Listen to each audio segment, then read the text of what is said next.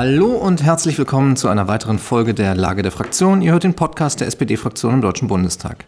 Wir wollen heute reden über das 9-Euro-Ticket, mit dem in diesem Sommer der ÖPNV nochmal deutlich attraktiver werden soll.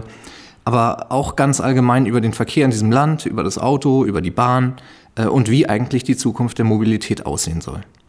Mein Name ist Christian Helms, ich arbeite in der Kommunikationsabteilung der SPD-Fraktion, genauso wie meine Kollegin Flora Wisdorf. Ja, hallo und herzlich willkommen zu Lage der Fraktion, auch von meiner Seite. Unser Gesprächspartner ist heute unser stellvertretender Vorsitzender, Detlef Müller, der sich besonders gut mit dem Thema Verkehr auskennt. Hallo Detlef. Hallo. Detlef, es gibt ja immer wieder das Vorurteil, im Bundestag säßen nur Anwälte und Berufspolitiker. Magst du uns bitte erzählen, was du vor deiner Wahl in den Bundestag beruflich gemacht hast? Ja, also ich bin gelernter Lokomotivführer. Ich habe zu DDR-Zeiten bei der Deutschen Reichsbahn Lokführer direkt gelernt. Das war ein Ausbildungsberuf. Bin dann auch gefahren, logischerweise. Personenzüge, Güterzüge. Habe mich dann weiterqualifiziert zum Ausbildungslokführer. Habe also andere Lokführer ausgebildet. Nach der Wende bin ich dann Lehrlokführer geworden. Das heißt, ich habe andere Ausbilder ausgebildet, habe Prüfungen abgenommen, Alkoholkontrollen durchgeführt, alles solche Sachen, technische Kontrollen. Und bin dann zur Erzgebirgsbahn gewechselt, dann auch ins Management, also in die Fahrzeugdisposition, bin aber trotzdem noch weitergefahren. Ja, und 2005 habe ich dann den Sprung geschafft in den Deutschen Bundestag. Was macht für dich den Reiz dieses Berufes aus? Fandest du das gut oder fandest du es? Das war wahnsinnig spannend. Es ist jeden Tag anders. Es gibt nicht einen Tag, der wieder andere ist. Du kannst auch immer mal die gleichen Strecken fahren und trotzdem ändert sich jeden Tag was. Also das Wetter ist anders, die Leute sind anders. Du hast Verantwortung, das ist, glaube ich, auch sehr wichtig. Entweder für viele, viele Leute hinter dir oder für Millionen Güter, die du da transportierst. Es ist jeder Tag anders. Du musst mal nachts um eins aufstehen, du gehst 19 Uhr ins Bett, du hast mal eine Spätschicht, eine Nachtschicht. Also es ist wirklich nie langweilig. Und das ist zwar anstrengend, also gerade fürs Familienleben ist es sehr anstrengend, aber es ist sehr spannend, weil nie Langeweile aufkommt. Und wie bist du von, von da in den Bundestag gekommen? Also wie, wie war dein Weg äh, in die SPD und dann wirklich in die, in die aktive Politik hinein? Ach, das ist ja spannend. Ja, also ich, äh, entscheidend waren die, Wende, die Wendejahre, also 1989, 1990. Ich würde immer behaupten, jeder DDR-Bürger hatte so im Hintergrund, hat er gewusst, was er wählen würde, wenn er wählen dürfte. Also das hat man so im Familienumfeld ja so mitbekommen. Also ich würde SPD wählen, ich fand den Kohl ganz gut oder für mich ist der Genscher der Beste. So, die Chance gab es auch nicht zu wählen. Wir waren ja da irgendwo festgelegt, das gab es alles nicht. Aber 1990, ich war, war bei den Montagsdemos auch in Karl-Marx dabei. 1990 gab es dann die ersten freien Wahlen. Und da habe ich gesagt, jetzt machst du mit. So, und gehst in so einen Wahlvorstand. Also setze dich in dieses Wahllokal und das waren die ersten freien Wahlen. Und ich fand das gigantisch mit diesen Wahlkabinen. Das ist also wirklich nicht wie zu Ostzeiten dieser, dieses Zettelfalten ist, sondern dass es einen Zettel gab mit ganz vielen Kreuzungs Kreuzmöglichkeiten, dass die Leute wirklich die Wahl hatten. Das war sensationell und das hat mir gefallen. Und da habe ich dann gesagt, jetzt musst du mitmachen. Die, dann gab es die Bundestagswahl im September 1990, die ging krachend für die SPD verloren. Oskar Lafontaine war der unser Kanzlerkandidat. Und dann habe ich gesagt, na, jetzt wirst du Mitglied. Also da gehst du dann dort rein, anstelle dich irgendwo bloß vor den Fernseher zu setzen und immer nur zu meckern, was alles nicht funktioniert, versuchst du da mitzumachen. Und dann bin ich halt in den ja, mein Ortsverein aufgenommen worden, Mitte Nord in Karl-Marx-Stadt oder Chemnitz war es dann schon. Ja, und dann später, 94, bin ich gefragt worden, ob ich nicht kandidieren würde für den Stadtrat. Ganz hinten auf Platz 12, also keine, keine Gefahr, du wirst nicht gewählt, aber wir brauchen jemanden auf der Liste. Ja, und die Leute haben mich dann aber gewählt, weil da stand eben nicht Ingenieur oder Arzt oder Lehrer, sondern da stand halt Detlef Müller, Lokomotivführer. Und diesen Lokomotivführer wollten sie halt wählen. Und da war ich in der Politik. Da war ich aber immer in der Kommunalpolitik im Stadtrat in Chemnitz. Dann bin ich irgendwann Fraktionsvorsitzender geworden. Und dann gab es die Neuwahl 2005. Gerhard Schröder.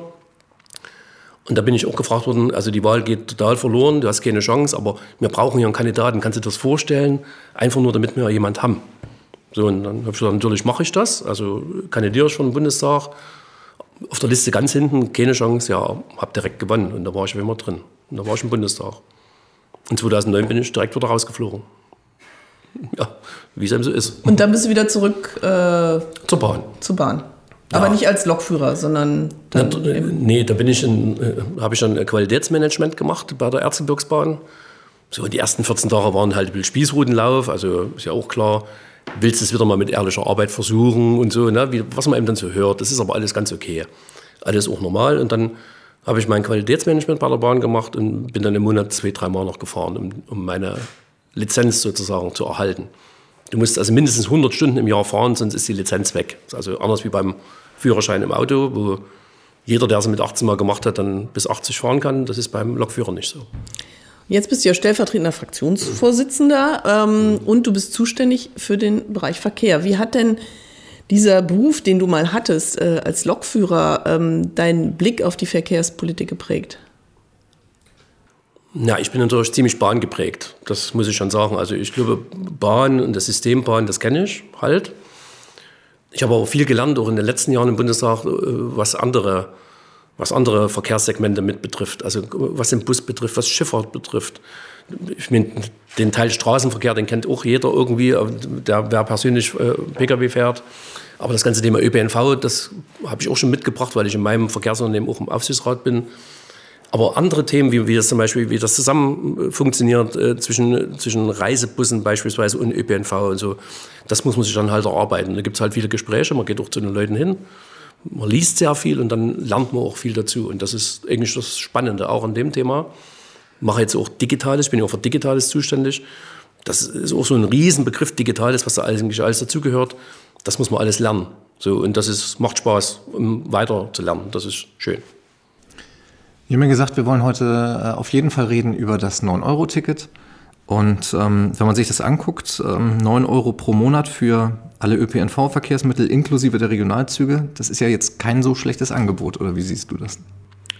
Nö, das ist für den Nutzen, für den Kunden ist das ein, ein unschlagbares Angebot. Also für 9 Euro einen ganzen Monat bundesweit, das wird schon Leute in die, in die Busse, Bahn und Züge bringen.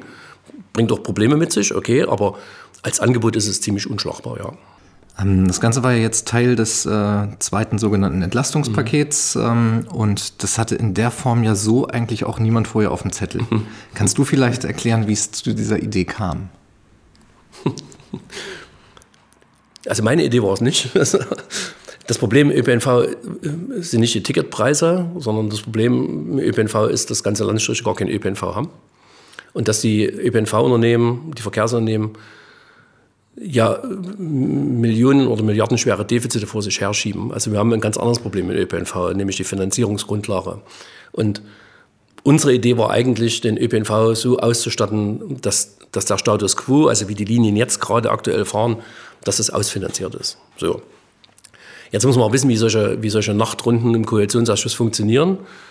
Das ist halt dann gelebte Praxis, dass es dann verschiedene Vorschläge gibt und es muss auch was, es muss dann auch was Plakatives sein. Und einen Vorschlag zu sagen, also gebt mal 2,5 Milliarden in die ÖPNV-Unternehmen, damit die, der Betrieb gesichert ist, ist halt eine sexy. Das ist halt, das ist, ist halt ein bisschen langweilig und das kann, damit kann man dann auch nicht punkten und deswegen kam halt die Idee eines, plakativen Vorschlags und das war halt dieses 9-Euro-Ticket für 90 Tage. Also dreimal 9 für 90 wäre es ja eigentlich korrekt.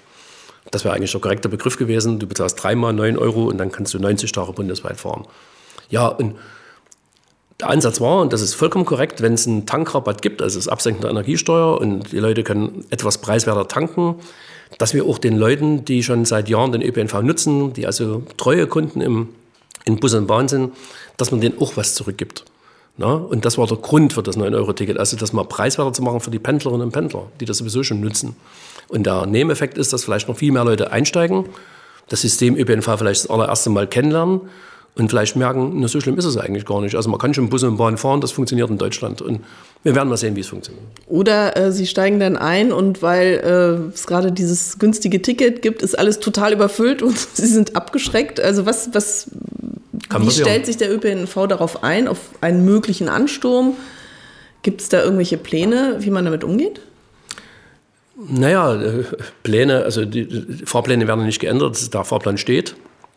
Die Unternehmen wissen aber, was auf sie zukommt. Also gerade im, bei, der, bei der Bahn, also auch bei, bei privaten Eisenbahnen, die Richtung Ostsee, Richtung Nordsee oder im Bayerischen Wald fahren, die wissen ungefähr, was auf sie zukommt. Die werden sich den einen oder anderen Mitarbeiter auch zusätzlich einsetzen, nicht einstellen, aber einsetzen, dass man in Bezug auf Kundenbetreuung, auf Mobilitätslenker, also auch bei Betreuung von, von, von Schwerbehinderten, dass es da einigermaßen funktioniert. Es wird eine Riesenaufgabe für die Unternehmen, definitiv. Und da die Unternehmen aber jetzt nicht mehr Ressourcen haben, also sie haben weder Fahrzeuge noch mehr Personal, ist das 9 Euro sozusagen abzudecken mit den jetzt vorhandenen Ressourcen.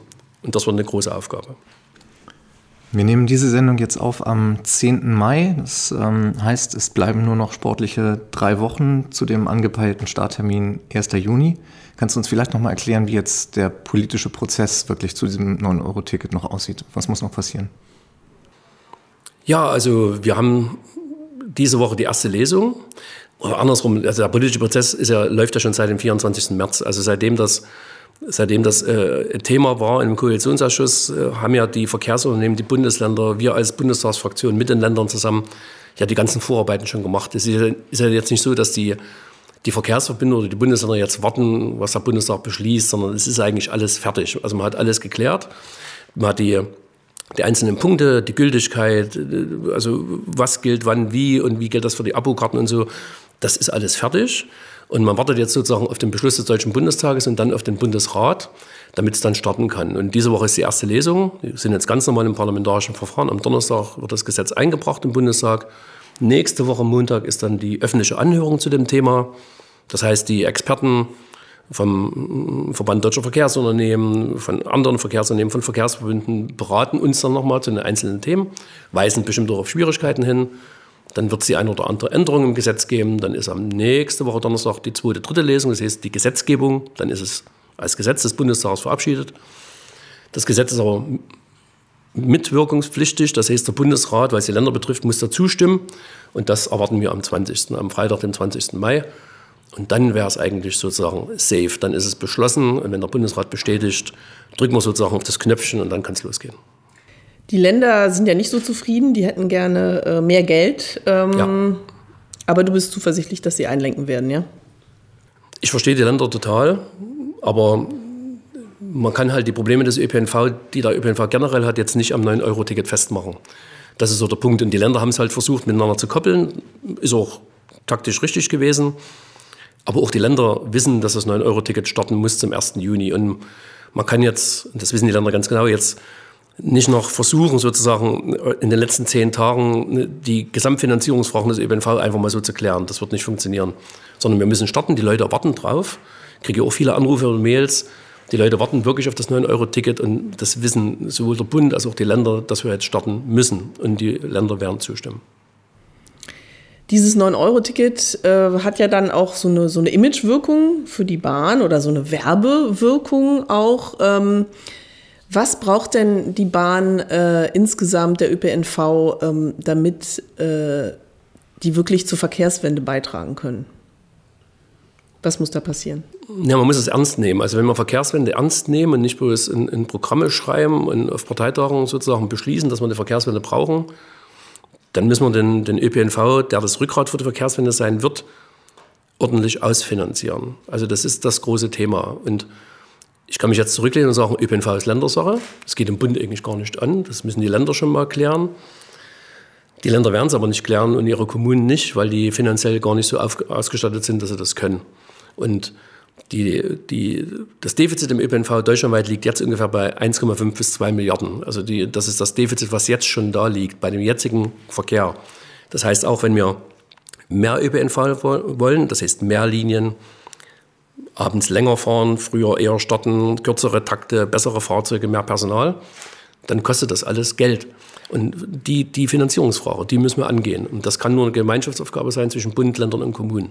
So ehrlich muss man sein, das wird richtig viel Geld kosten. Aber wenn wir es ernst nehmen, Verkehrswende, werden wir auch das Geld zur Verfügung stellen müssen. Hast du denn manchmal das Gefühl, äh, das wird noch nicht ernst genommen? Ne, weil es beim Thema Geld dann halt kritisch wird. Und der Bundeshaushalt sieht so aus, wie er aussieht, nicht besonders. Und das sind natürlich jetzt die ganzen Fragen, die jetzt alle auf uns eingeprasselt sind mit Corona und dem Krieg, die die ganze Finanzierung ja schwierig machen für die nächsten Jahre. Das ist schon klar. Vielleicht wird man sich auch mal Prioritäten setzen müssen. Aber den Bereich Prioritäten setzen, den kann man überall äh, stellen. Ne? Da kommt die Rente, da kommt der Arbeitsmarkt, also der Wohnungsbau, alles. Das ist alles wichtig und das haben wir uns alles vorgenommen. Steht alles im Koalitionsvertrag und wir werden da bestimmt nochmal abschichten müssen, was jetzt wichtig ist und was vielleicht noch Zeit hat. Was würdest du sagen, ist absolut prioritär in deinem Bereich? In meinem Bereich ist es der ÖPNV und der Ausbau der Schienenwege, Infrastruktur. Also genügend Geld für die Infrastruktur der Bahn zur Verfügung zu stellen. Gleise, Weichen und so weiter. Verkehrsminister ähm, Wissing ist da ja äh, gerade nicht so motiviert, äh, die Schieneninfrastruktur auszubauen. Wie ist die Zusammenarbeit äh, innerhalb der Ampel? Gut, muss man jetzt ein bisschen abschichten, was, jetzt, was, was es heißt innerhalb der Ampel. Also wir als stellvertretende Fraktionsvorsitzende von FDP und Grünen mit mir, wir haben einen sehr, sehr guten Draht, sehr, sehr direkten Draht. Wir treffen uns in der Woche zweimal, ansonsten wird telefoniert oder geschrieben. Wir haben auch ein sehr, sehr vertrauensvolles Verhältnis dazu. Das heißt, wir können auch über Probleme reden. Mit dem Minister klappt es nicht immer so ganz hervorragend. Manchmal schon, manchmal ist es ein bisschen schwierig. Aber ich glaube, wir, wir wissen ja, dass wir, dass wir in einer Koalition sind und die Koalition ist auch zum Erfolg verdammt. Also wir haben einen Koalitionsvertrag, den müssen wir umsetzen, den wollen wir auch umsetzen. Und wichtig ist, Vertrauen zueinander zu haben. Also niemand will dem anderen was wegnehmen oder so. Das ist, glaube ich, wichtig, dass man als Koalition auf Augenhöhe miteinander arbeitet. Das ist, glaube ich, ganz wichtig. Und das versuche ich mit meinen beiden Kolleginnen von Grünen und FDP immer so auf Augenhöhe hinzubekommen. Mit dem Minister klappt es mal richtig gut und mal, mal nicht so gut, wie es im wirklichen Leben eben so ist. Menschen sind halt so. Du hast ja in dieser Woche auch recht scharf schon den Verkehrsminister kritisiert für seinen Vorschlag, den Kauf von E-Autos mit bis zu na, knapp 11.000 Euro zu bezuschussen. Da ist er inzwischen ziemlich weit zurückgerudert. Äh, aber trotzdem, was ist denn eigentlich so falsch an äh, so einem finanziellen Anreiz zum Umstieg? Ich meine, gerade der Verkehrssektor, der hängt ja bei den CO2-Zielen auch äh, richtig weit hinterher. Ja, also der Anreiz ist ja richtig. Also den, den Kauf von E-Mobilen zu fördern. Jetzt würde ich mal ganz alleine nur für mich sagen, ich würde dann mich auch wirklich auf das E-Mobil konzentrieren und nicht auf die Plug-ins. Also die Plug-in-Hybriden, so ehrlich müssen wir sein, die fahren sicherlich ihr Ladekabel im Kofferraum durch die Gegend. Ob die jemals elektrisch fahren, ist eine große Frage, ob, ob das jemand macht. Und da weiß ich nicht, ob das Aufgabe des Steuerzahlers ist, das zu fördern. So, die sind im Markt drin, die Plug-ins werden gekauft, die Hybriden. Das heißt, der, der, die Marktdurchdringung findet da statt, das muss nicht weiter gefördert werden. Und ansonsten ist das reine E-Mobil richtig, dass man das weiter fördert, aber halt degressiv. Das heißt, es muss irgendwann mal zu Ende sein. Es ist nicht Daueraufgabe des Steuerzahlers, sozusagen privaten Pkw-Kauf zu finanzieren. Die müssen rein in den Markt, das müssen wir unterstützen. Das machen die Automobilhersteller mit ihrer Kaufprämie, das machen wir. Aber das ist klar, dass es irgendwann abschmelzen muss in Richtung Null, weil die müssen sich dann am Markt selber durchsetzen. So, und das wird passieren. Wir müssen das nicht dauerhaft finanzieren. Heißt denn Verkehrswende am Ende einfach nur, dass alle, die jetzt mit einem Pkw mit Verbrennungsmotor noch rumfahren, dann irgendwann mit einem Pkw mit Elektroantrieb äh, rumfahren? Ja, erstens wäre die Frage irgendwann, das wird ja dauern. Wenn du heute einen Diesel kaufst, also so 10, 12 Jahre wirst du den vielleicht sogar fahren. Also manche waren im Dienstwagenbereich fahren sie halt bis vier oder fünf Jahre, aber beim Privaten sind das schon zehn Jahre ungefähr die, die Haltedauer eines Fahrzeugs. Das heißt, es dauert ja dann noch ziemlich lange. Problem wird einfach sein, in den Städten, in den Metropolen brauchen wir den Umstieg in Richtung ÖPNV. Das funktioniert. Das funktioniert in Berlin auch ganz gut. Wenn man Verkehrspolitik nur aus der Berliner Brille macht, dann sind wir schon ganz schön weit hier in, in Berlin. Hier brauchst du vielleicht gar keinen privaten Pkw. Das sieht im Erzgebirge, im Vogtland oder in der Prignitz schon wieder ganz anders aus. Also es gibt einfach Regionen, wo es keinen ÖPNV gibt, außer einen Schulbus früh.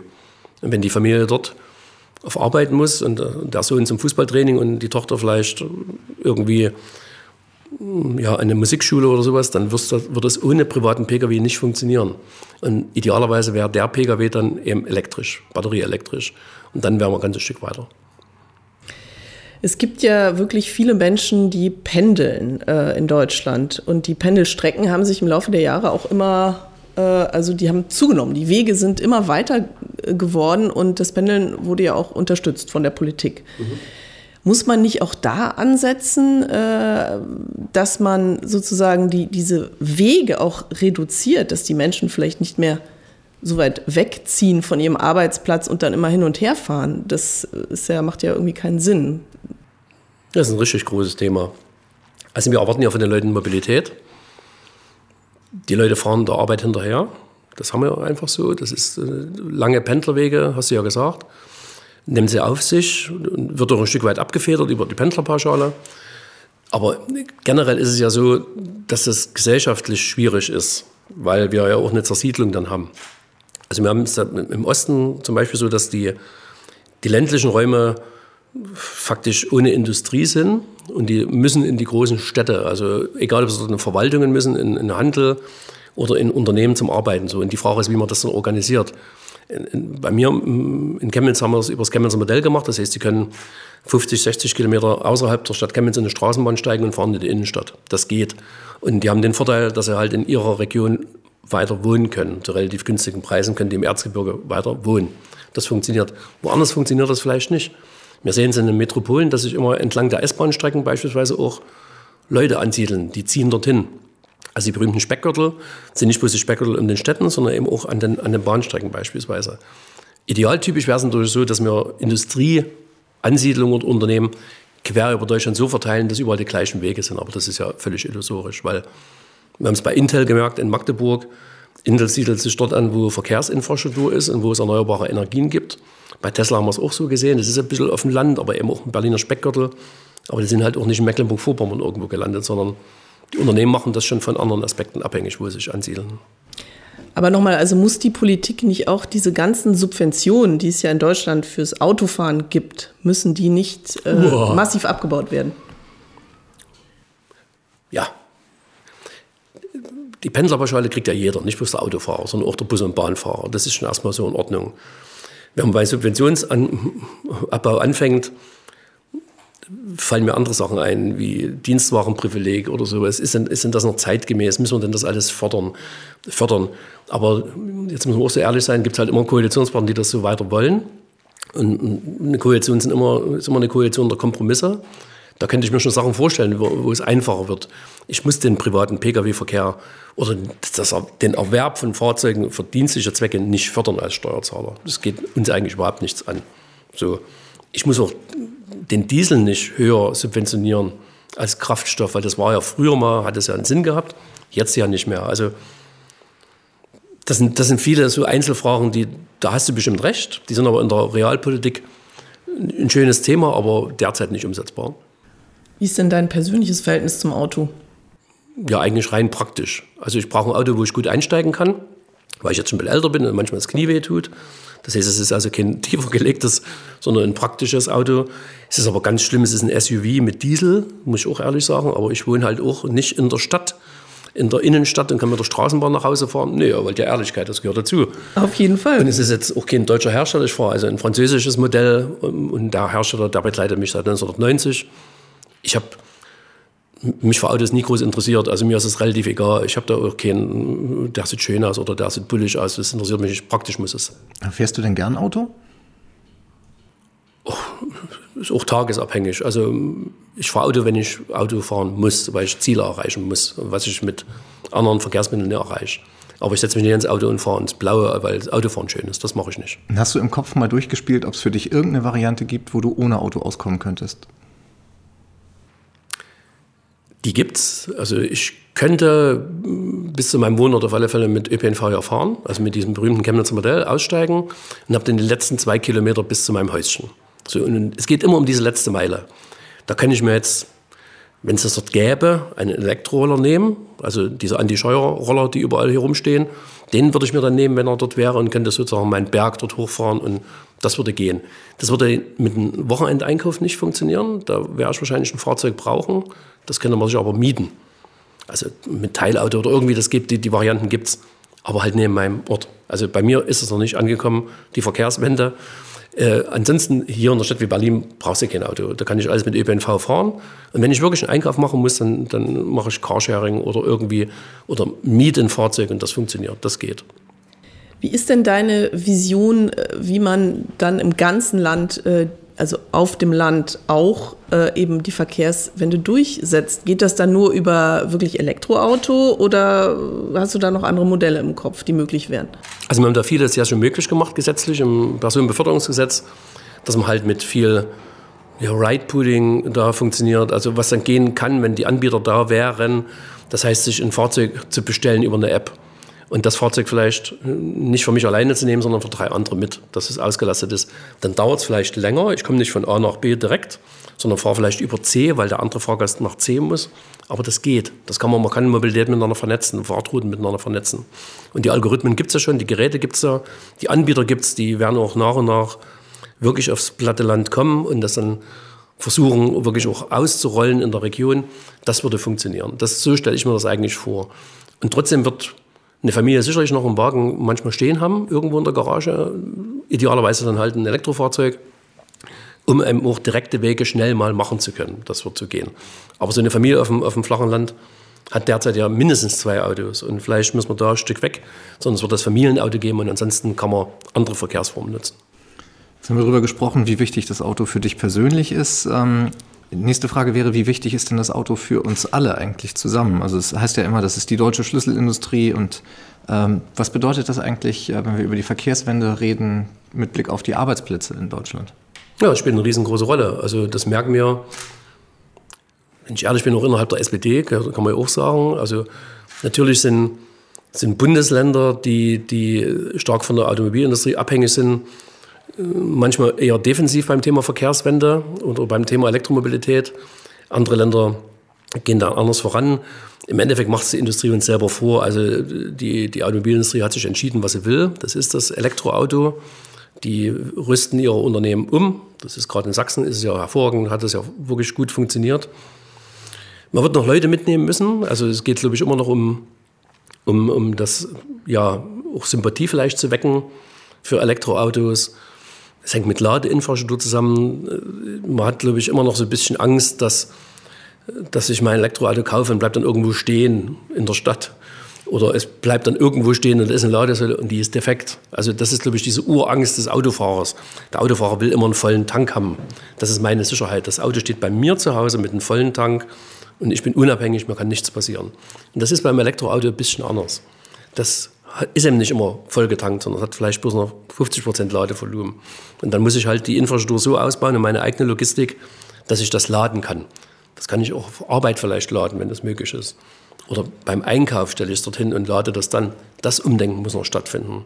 Aber dann denke ich mal, wenn die Fahrzeuge erschwinglich sind, wenn die eine ordentliche Reichweite haben, wenn die sozusagen auch die Ladeinfrastruktur, was ein Riesenthema ist, so ausreichend ist, dass man wirklich keine, keine Angst haben muss, also ist ja viel eingebildete Angst dabei, sondern eben das sichere Gefühl hat, ich kann immer fahren, dann haben wir es, glaube ich, geschafft. Also es gibt ja zwei Hauptkomponenten äh, der Verkehrswende, sage ich mal. Einmal äh, Bahn, ÖPNV massiv ausbauen, äh, günstig machen und so weiter und so fort. Und das andere ist Elektroauto. Welchen, welcher Weg liegt dir mehr? Äh, muss man sich da entscheiden, welchen, ob man einen Schwerpunkt setzt und welcher Weg ist der sozialere? Es wird beide Wege geben müssen. Also du wirst den ÖPNV und die Bahn ausbauen müssen als, als Transportmittel. Wir als Verkehrsmittel sagen, das sind die großen Gefäße, die also wirklich viele Leute von A nach B transportieren können und erstmal sozusagen die großen Verkehrsströme abdecken. Und dann wird es immer im, Bereich der privaten Mobilität geben, wo man sozusagen ein, Fahrzeug haben muss, also für die letzten Meter. Das können 50 Kilometer sein, es können 150 Kilometer sein, es können nur bloß zwei Kilometer sein. Und da gibt es einen Mix. Das kann in der Stadt abgefedert werden übers Fahrrad oder über einen Roller. Im ländlichen Raum wird es eher ein Privat-Pkw sein. Also ich würde das nicht gegeneinander ausspielen wollen. So. Aber ist es nicht so, dass, dass diese, diese Bedeutung des Autos für die Deutschen, also einmal wirtschaftlich natürlich, ähm, aber auch äh, so diese Liebe zum Auto. Also bei dir ist das jetzt nicht so, aber ich glaube, bei vielen äh, ist das so, dass die einfach gerne Auto fahren und ähm, steht das der Verkehrswende auch irgendwo im Weg? Das glaube ich nicht. Also Deutsche hat ein erotisches Verhältnis zum Auto. Kann man sich auch angucken, wie so Automobilzeitschriften gekauft werden. Das ist immer ganz klasse und da wird geguckt, da wird geblättert und da wird da Kühlergrill da verglichen, wie, wie toll das alles aussieht.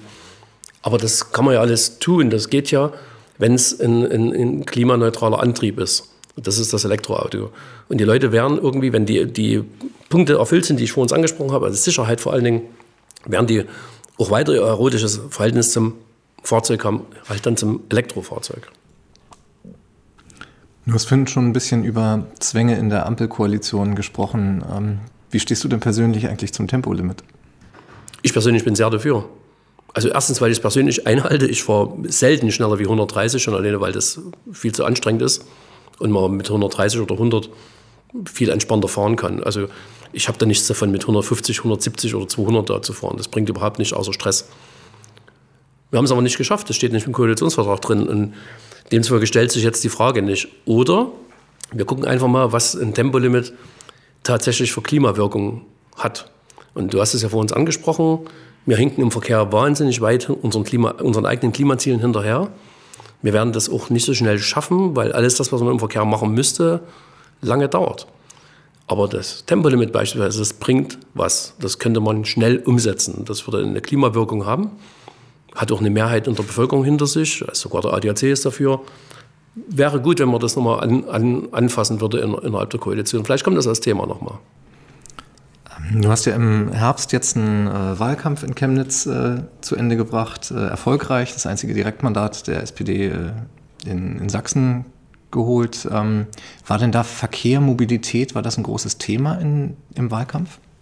Ne, bei mir in Chemnitz spielt immer die Bahn eine große Rolle, weil so eine Stadt wie Chemnitz mit knapp 250.000 Einwohnern hatte halt keinen keinen Fernverkehrsanschluss an die Bahn, also kein IC oder auch kein ICE. Und das ist meine Aufgabe, das hinzubringen.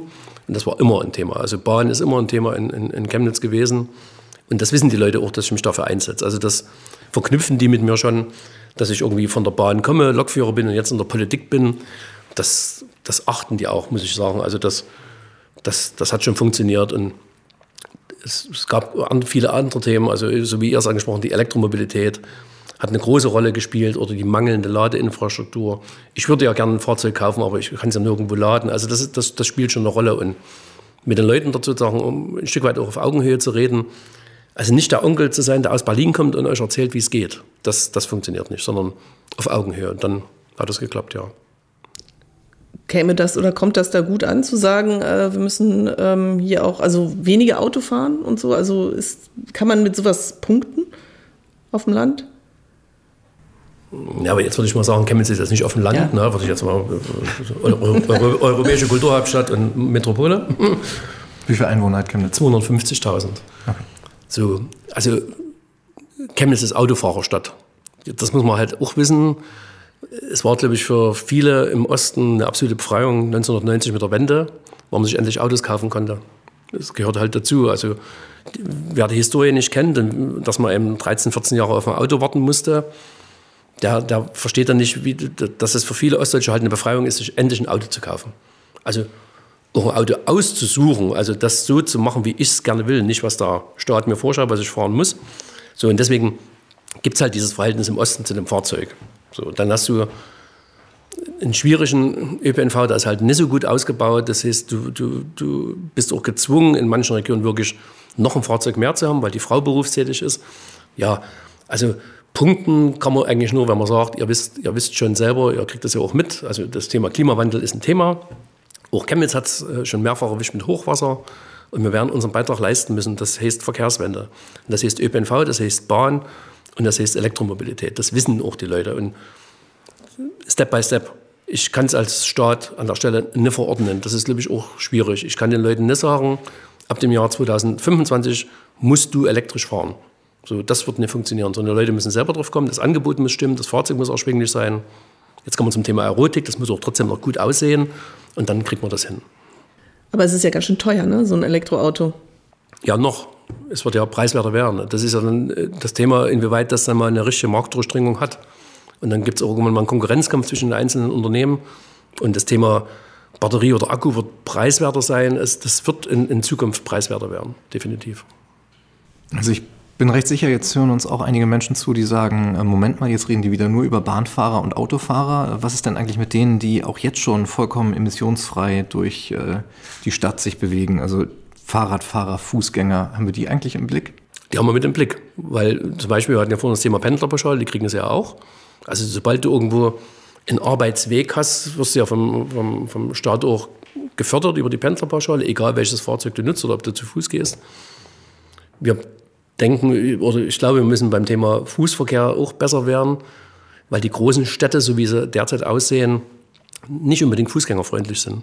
Also es gibt große Barrieren, breite Straßen, sechsspurige Straßen, die mit, mit kurzen Grünphasen nur zu, zu, überqueren sind. Auch da müssen wir, glaube ich, besser werden. Also die Städte, wenn wir jetzt mal nur von Städten reden, die Städte müssen einfach auch attraktiver für Fußgänger werden. Also dass man auch kurze Wege hat, also dass es auch eine Mobilität gibt, wir rechnen, wir gucken immer hier so ein bisschen nach, grünen Zeiten für Bus und Bahn. Also das muss dann ÖPNV, Bevorrechtigung nennt sich das. Manchmal tun wir da gerade die Fußgänger immer so ein bisschen aussperren. Die sind immer hinten dran in ihren grünen Phasen. Das müsste, glaube ich, besser werden.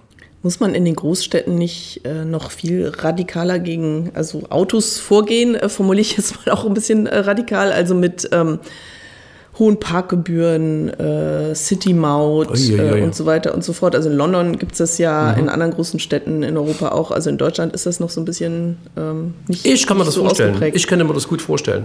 Also wir machen es jetzt als Bund, wir lassen es jetzt sozusagen, überlassen es den Kommunen, die Preise für ihre Anwohnerparkplätze festzuschreiben. Bis jetzt ist es praktisch über den Bund gedeckelt, es darf nicht mehr kosten wie ich glaube, bis 37,80 oder was. Das sollen die Kommunen bitte selber festlegen. Jetzt könnte ich sagen, macht das Kommune, erhöhe die, die, die Anwohnerparkausweise, also diese Karte, dass man dort parken darf, und nimm die Mehreinnahmen und steck die in den ÖPNV. Das ist, wäre zum Beispiel ein Weg.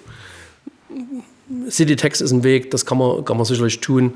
Es wird aber nur funktionieren, wenn wir die Leute mitnehmen dabei. Also wenn wir, wenn wir ein, ein Gefühl erzeugen, jetzt kommen die da oben und schreiben mir wieder vor, was ich zu machen habe und die verbieten mir das, dann werden wir keinen Erfolg haben. Also wir müssen überzeugen. Und ich glaube, solche Beispiele wie Wien, wie Wien oder London zeigen ja, dass man eine Stadt auch verkehrlich umbauen kann in Richtung ÖPNV. Und dass das Autofahren sozusagen, ein Auto, was sozusagen 90 Prozent der Zeit am Tag sowieso steht irgendwo und eigentlich wertvollen Raum wegnimmt, den man anders nutzen könnte.